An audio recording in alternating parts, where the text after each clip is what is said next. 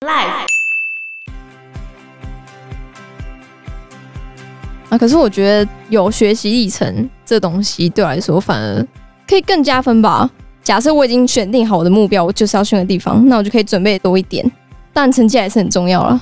但是有学习历程之后，对原先社会地位比较弱的人是有改善的，嗯，但是家长还是非常非常的焦虑哦。Hello，大家好，我是 Joe。我是 Fana，我是 Anna，接下来就是我们要讨论的下一个问题——台湾贫穷的问题。我们目前低收入户占总户数的比率，到二零一八年的时候已经上升到百分之一点七了。而且最贫穷的那种人，就是完全没有任何收入的人，他们的占比是逐年下降的。哦，真的啊、但是接近贫穷线的那些低收入户是占比一直在上升的，就是平均起来没有到最低生活费，大概占了所有低收入户的七成五。那所以现在问题就来了，政府能做什么，这样才符合公平正义呢？政府能做什么？但严格说起来，我觉得其实政府有帮助蛮多的啊。老实说，我在学校方面看到的，就是像中低收入户或者低收入户，他们的孩子在就学的时候是免学费的，补助很多，补助很多。低收入户是完全全免哦，嗯，然后中低收入户是缴部分学费。而且其实国立的国中跟国小本来就没花什么学费啊，哦然后他又补助了你的学杂费跟书籍费，其实他们根本不用缴什么钱哎、是这样说没错，可是还是有人很可怜啊。比如说最近有一个基隆高中的弱势学生，他家境贫困，他爸爸得癌症过世，然后他把他所有得到的那些钱全部去处理他爸的丧葬费用，所有几乎啊，而且他穷到什么程度？没钱买口罩，但我在想，他到底是不是家里有房子，但是房子不能卖，所以他也没有中低收入户的资格，还是怎样？所以他也没有妈妈跟亲戚以新闻上面没有知道他有亲戚，哦。那个学生的确是蛮惨的。而且他穷到衣服有味道，因为没钱买洗衣机啊，自己洗，啊，所以他现在一个人住，对吧？那也太惨了吧而！且他很惨的，他一天只能吃一个便当，跟他爸一起吃，一整天哦、然后他爸现在过世，对啊，然后他钱也花完了，就没钱了、学校有帮他募款啊，后来嘉义大学跟他说：“你来，我们奖学金给你，然后还给你免学费之类的。真好。我说嘉义大学人很好，不是他这样很好。”所以问题就来了，就是我刚才讲的嘛，现在这是高中生嘛，那你对成年人你要做什么事情？对，我觉得比较惨的是落入贫穷线的成年人，就是对于这种人好像很难去帮助他们往上。就是你除了给他钱之外，你还能做什么？好像也没办法。啊叫他去职业训练，可是有些时候那是个人可选是择。他为什么要去职业训练？他觉得他这样过得就好好的、啊，除了领补助吗？对吧、如果他无欲无求的话，对吧、我一个月勉强可以过。新北市的最低生活费一五八零零嘛，嗯，状况最糟糕，就完全没有人在工作的这种低收入户，一个月可以得到一二三九三块，一个人对吧？一家四口，一个人可以得到，一二三九三，在新北这好像也是很勉强可以过下去吗？可以过得下去啊，你会活啊。问题是你还能做什么？对啊，没有办法，这又回到我们上一次讲的社会福利的问题嘛，社服单位、社公司怎么办？我的社公司也没比他们多多少钱的时候，你要社公司帮他们做什么？社公司领三万多、四万的时候，他们还能做什么？现在他们还要回缴给他们的机构、欸所以这个谈钱伤感情啊。所以下一个数据，我们就要来伤感情一下，男生跟女生大决战，我们的薪资到底有没有差很多呢？你当公务人员是没差的，但你如果不是公务人员就有差。你说上班族，一般上班族，对，那老师会有差吗？没差。所以就是你在公家机关当公务人员，那只有跟你的职等有差而已。还有跟你有没有接一些业外，比如说八九节这样，晚自习这样，男女薪资差最多的就是我们隔壁的日本跟韩国。日本的男女薪资差距高达百分之三十一点九，就做同一份工作哦，差别是三十一点九的薪水。这也太夸张了吧？好，还有更夸张的，韩国三十五点四，有，我记得我们在讲金智英的时候，嗯，好好像像就讲到有讲到，对，那我们台湾呢，在西元两千年的时候，我们的两性薪资差距是二十五点八。我们再往前追溯到远古一九九零年的古代，古代大概是三十三趴。嗯啊。好高哦，那时候那我们现在好很多啦，我们现在当然好很多。二零一八年的时候，差距大概是十七趴而已。已经降低很多了啦。所以，我们台湾可以说是亚洲之光啊，两性平权之光啊。我觉得不可否认的是，台湾在两性平权上面真的，我觉得你跟比亚作为国洲，啊家，对你都跟很亚好洲国家比起来好很多，嗯，对，而且跟我们周遭国家比，我觉得也好很多啊。好，非常多，呃对啊，好到有人开始厌女啊了。有吗？有啊，有些人就有厌女情节你啊，说在台湾吗？对啊台湾吧？男生对吧？有些女权分子就是女权自助餐啊，怎样都女生对啊，就好像安博这一次的安哪博个安博？外国安 博，这一次跟强尼戴普互告，他不是已经被证明一大堆谎话了吗？嗯还是有女权的出来挺他啊，跟他讲他讲的都是对的、啊，到底为什啊么？她是女生啊，人家女生呢、因你为不她。能拿那个极端的等来一下讲。对啊，我们要我看我跟你证讲据，。我跟你讲，对极端的女权分子来说，你今天只要是弱势的一方，那你就是对的那你再讲那种极端父权的，还不是一样？啊，是这样说没错、啊。对啊，你不能拿那种最极端来讲啊！你在天平的两端，你 就两个根本就是不同边的，当然讲起来都一样啊，不是吗？我跟你讲，极端父权那还不是一样，完全看不起女生啊，或者是觉得女生就是废物啊什么的，那还不是一样？你今天要求别人，如果是同一个标准就算了、问题是现在开始已经出现了有些女性利用平权的论述，只取对自己有好处的部分，然后不愿意承担相应的义务啊。这种人每个地方都会有啊，嗯，也不见得只出现在女权上面，我觉得是这样子。因为女生是开始要求自己的权利，就好像现在不会有人讲男权自助餐，可是我觉得事实上就是女生很多时候就被压抑了很久啊。对啊，所以对啊你在争取自己权益的过程中，原先的那一套体制就会开始讲说你是不对的，你为什么要改变大家运作的好好的东西？可是我想要争取我的权利啊，本来就是我应该要有的权利啊。是啊，嗯可是呢，问题是也的确有些女生她利用了这一套但是那逻辑，些人不对啊，不代表这个东西是错的啊、那你就会被反对方拿来利用啊。那是做错的人的问题就要。你不能拿这件事情讲说是女权不对，那是利用女权的人不对，而不是女权本身不对。你这样讲是没错的啊，对啊但是问题是它会被不断的扩散出去。你要知道媒体的效果，我在讲的是媒体效果。当然是这样子啊，可是我觉你得不会后面看，你很不多会人看百分之九十九 OK 的人，你最终只会记 得那百分之一不 OK 的，那就会形成这个群体的印象。百分之一的人决定其他百分之九十九的人的集体印象。是这样没错啦，但是你也不能让一颗老鼠屎就坏了一锅粥啊、问题是，这就是媒体宣传的效果。那就是媒体的问题。所以回过头来一个问题，在劳动市场上，两性平等了吗？全世界都还是不平等吧？我没有看到哪个地方有平等的。但至少我们进步啦、对啦，如果你以不同的职业类别来说的话，差最多的叫做非技术性的蓝领阶级，就是工人，可是他没有专业技术的。男生跟女生的平均时薪差异，其实还是快要三十七、三十八趴。你说那种出工之类对的啊，对对，不过出工好像就是还是会看你力气够不够大，或者是你看起来厉不厉害这样。嗯然后，市场需哦求，专业性越高的话，那男生跟女生的薪资比例差的就越少。脑哦力的专业吗？还是不一定？技术性的哦专技业，术性的专业。劳力活就差很多，对，嗯，这也是没办法的吗？还有一个，还有一个也差很多。行政主管女生的薪资也比较低，为什么？低了大概三分之一，你是说一般业界吗？对吧、对我们公务人员当然没差啦，全校薪水最低的是校长，不管男生女生。也没有吧。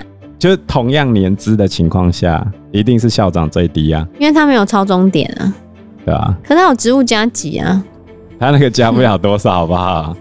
校长就是最低薪的，哪有他只是没有超终点，他的基本薪你不要算超终点的话，基本薪资差不多好不好？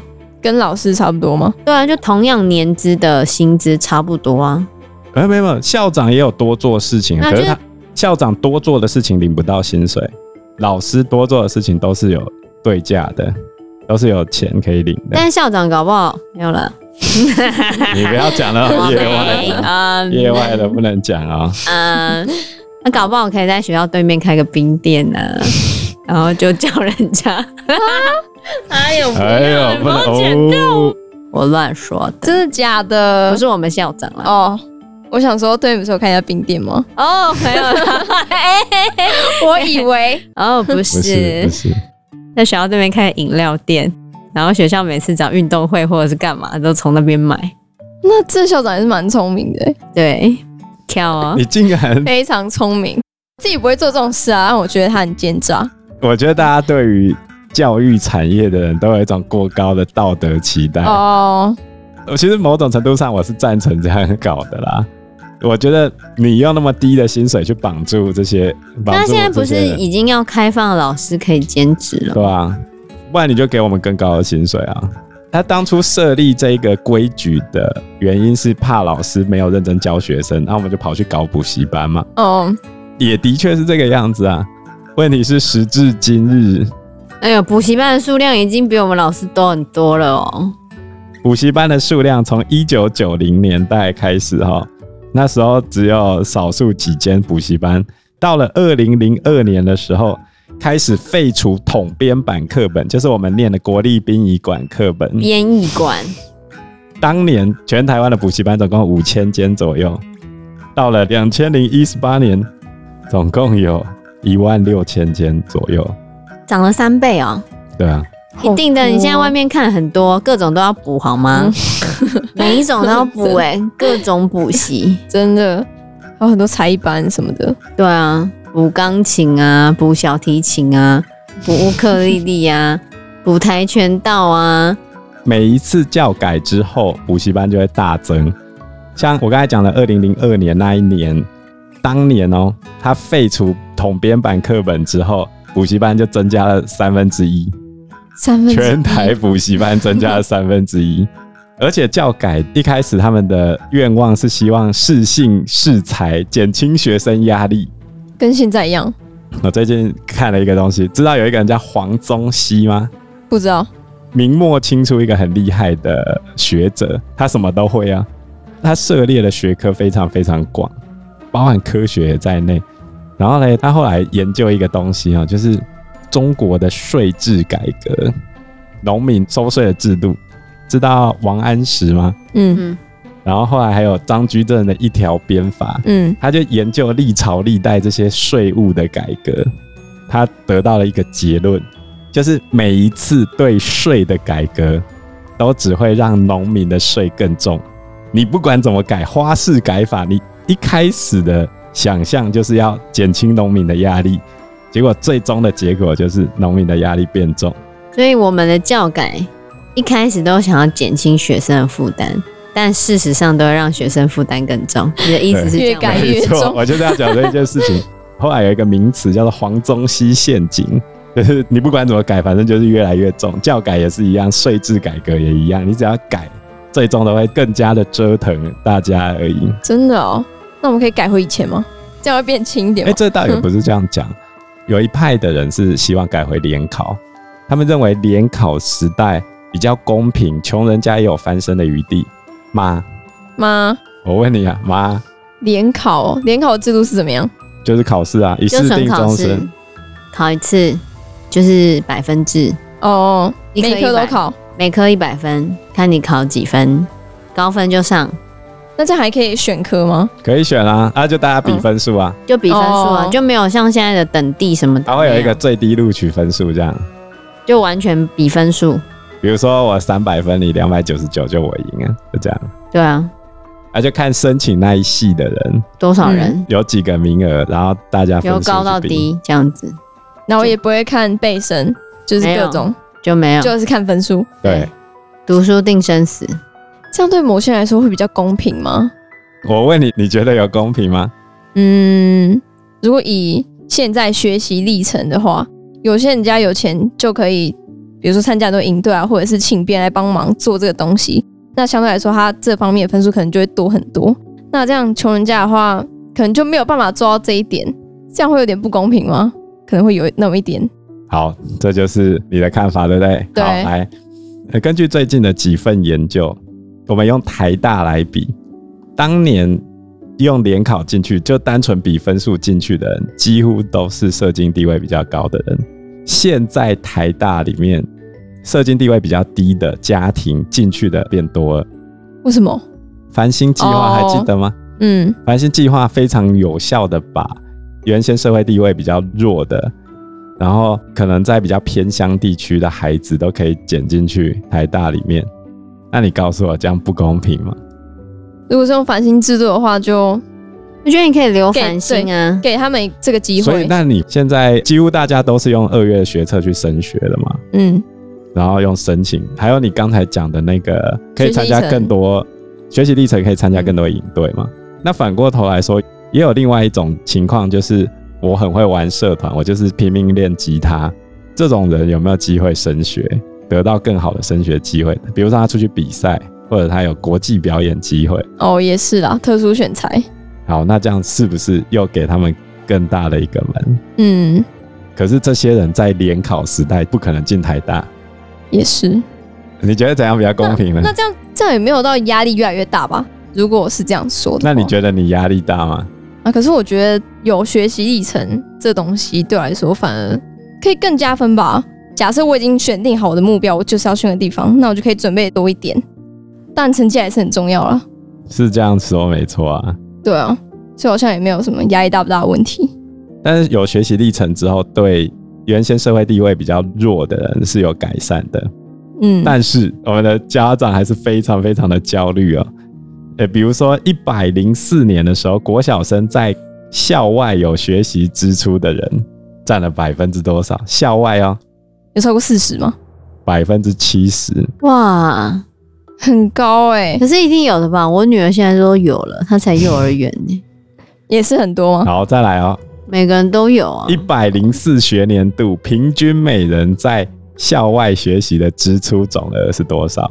一年一年一定好几万呢、六万。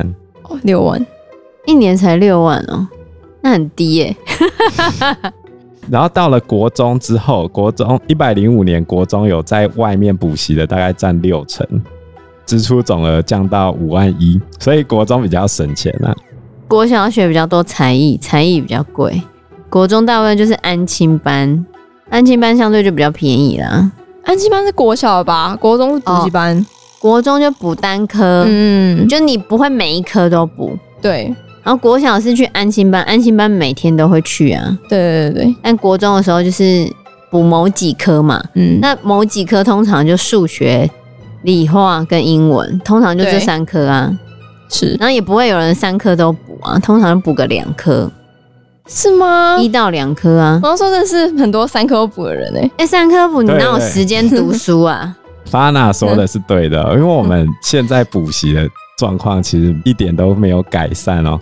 儿福联盟曾经在二零一一年跟二零一七年分别都做过台湾学童学习状况调查，从二零一一到二零一七这七年时间，儿童的学习疲劳的情况是恶化的哦，而且考试多、作业多、补习多，完蛋了，我要开始忏悔了。